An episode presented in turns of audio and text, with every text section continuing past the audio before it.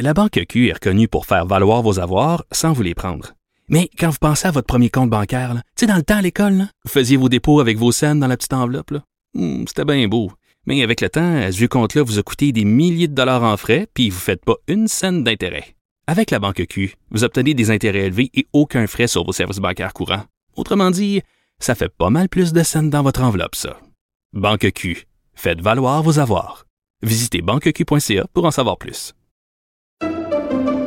Pendant que votre attention est centrée sur vos urgences du matin, vos réunions d'affaires du midi, votre retour à la maison ou votre emploi du soir, celle de Desjardins Entreprises est centrée sur plus de 400 000 entreprises à toute heure du jour.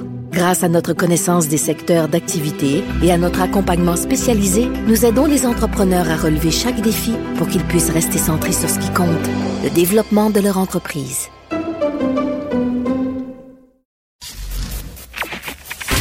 Durocher. Sophie Durocher. Sophie Durocher. Mon nom est Sophie Durocher.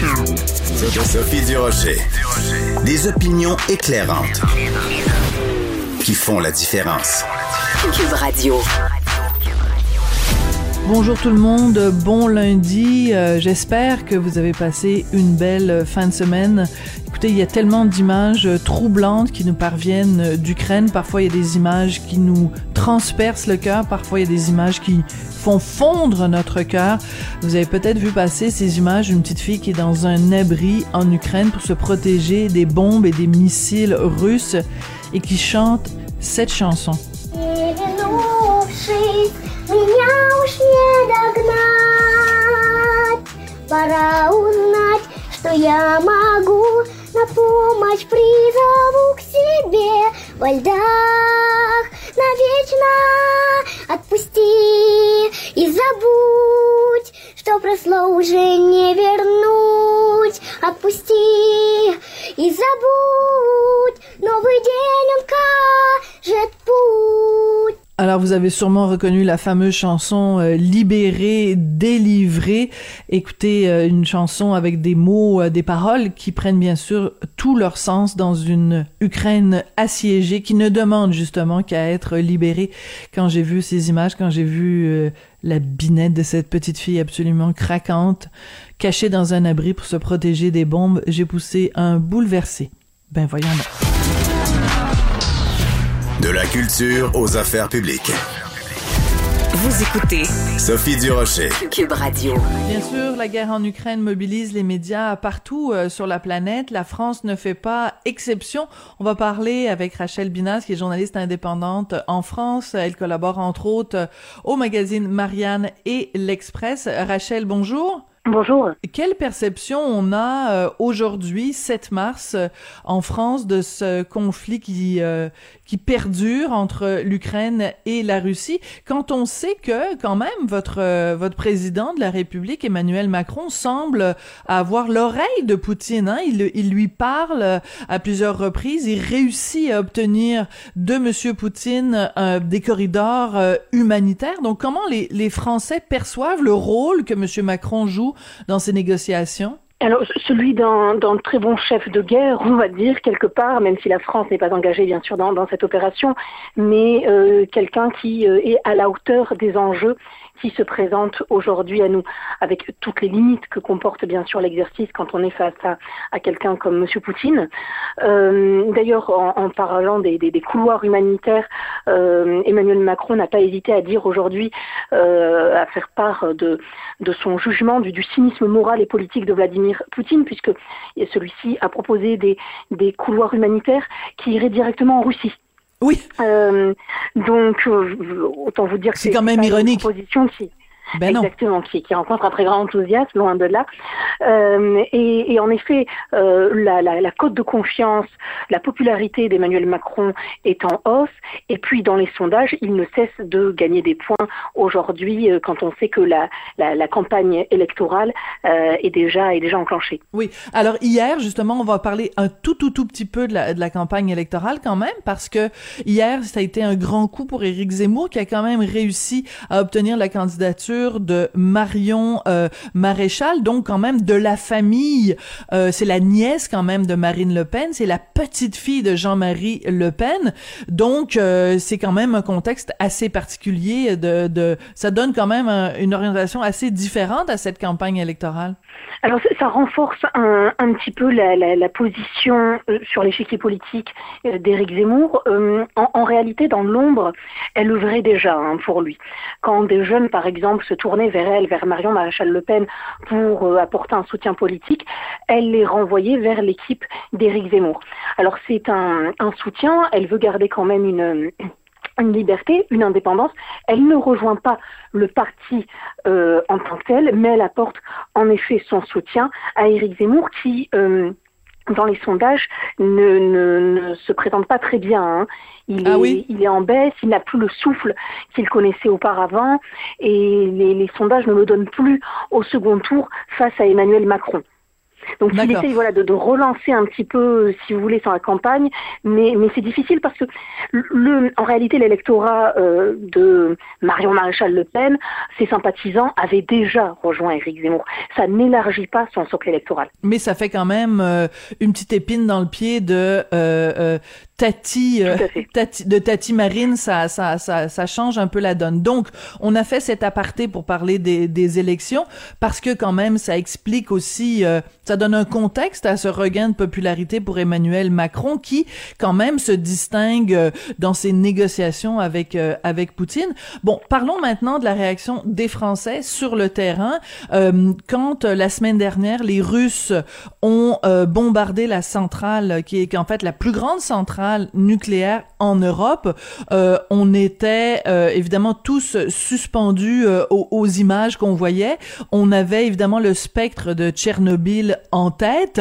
Comment les Français ont réagi à cette attaque qui se produit quand même à quelques heures seulement de, leur pays? à quelques kilomètres? Oui, une attaque qui une visait un, un bâtiment administratif euh, euh, attenant justement à cette centrale, une manière hein, pour euh, Vladimir Poutine de montrer que qu'il qu joue, qu'il est prêt à jouer avec le feu, euh, qu'il est prêt. Euh, c'est un jeu, un jeu, un jeu de poker qui devient de plus en plus grave, de plus en plus tragique hein, aussi pour la population sur place. En, France, euh, il y a également cette cette crainte d'une manière ou d'une autre d'être concerné, d'être touché justement par notamment ces ces tirs et on a observé un mouvement alors qui s'est qui s'est calmé depuis mais de français contactant les pharmaciens pour euh, leur demander les fameuses capsules d'iode euh, dans le cadre euh, pour se préparer d'une éventuelle euh, euh, crise, accident, euh, incident nucléaire ou attaque nucléaire. Bon, en réalité, ça ne sert strictement à rien parce que pour faire face, il faudrait en avaler une telle quantité que que les pharmacies ne peuvent pas en vendre. En plus, les pharmacies de toute façon ne les vendent pas comme ça. C'est bon. c'est pas en libre service.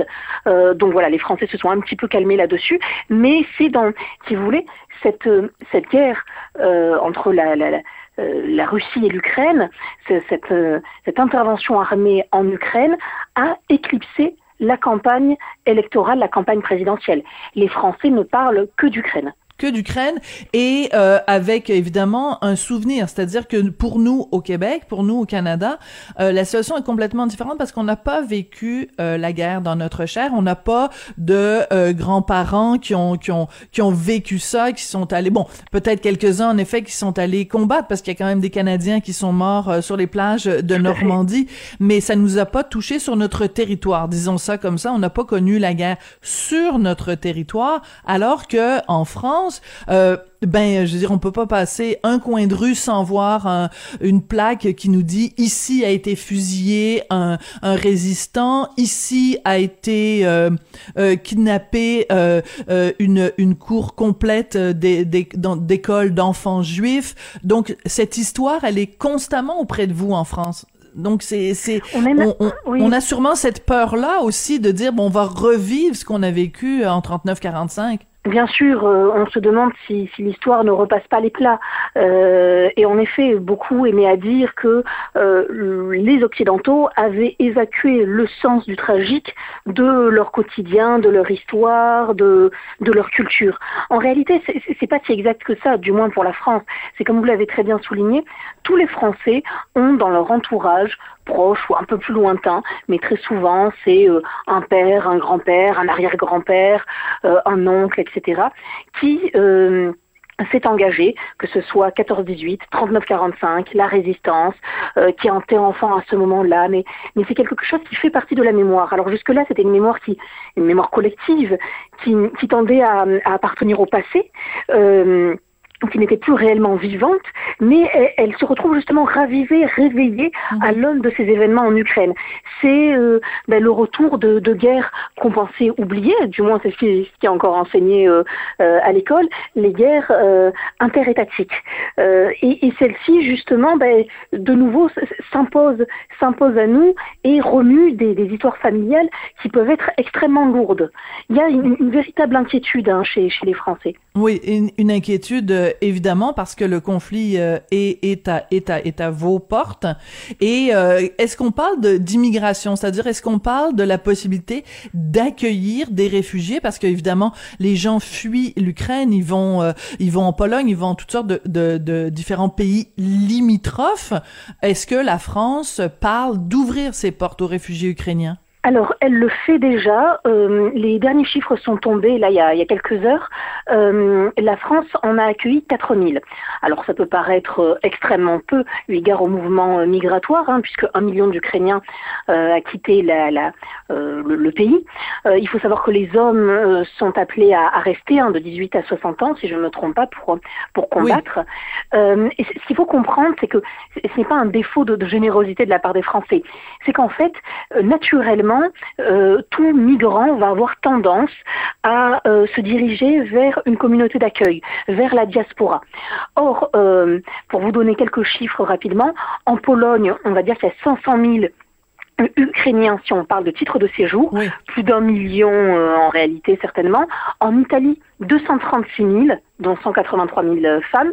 L'Italie accueille un millier en ce moment d'Ukrainiens par jour qui entrent. Wow. L'Allemagne, 155 000. Euh, Portugal, il y en a même 30 000. L'Espagne, 112 000.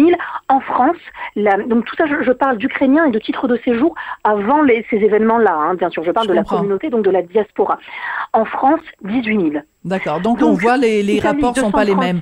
Oui, on va se quitter là-dessus. Vous allez vous diriger voilà vers, vers des pays où la communauté d'accueil est déjà présente. Voilà, parce que vous allez rejoindre qui un oncle, qui un cousin, qui un frère, qui un mari. Donc c'est tout à fait euh, logique. Il y a une logique humaine dans cette géographie de d'immigration. Rachel, merci beaucoup de venir euh, nous donner comme ça des nouvelles de la façon dont c'est vécu euh, en France. Je rappelle que vous êtes journaliste indépendante. Vous collaborez entre autres à Marianne à l'Express et on vous régulièrement sur les ondes de Cube dans différentes émissions. Merci beaucoup pour vos lumières. Merci.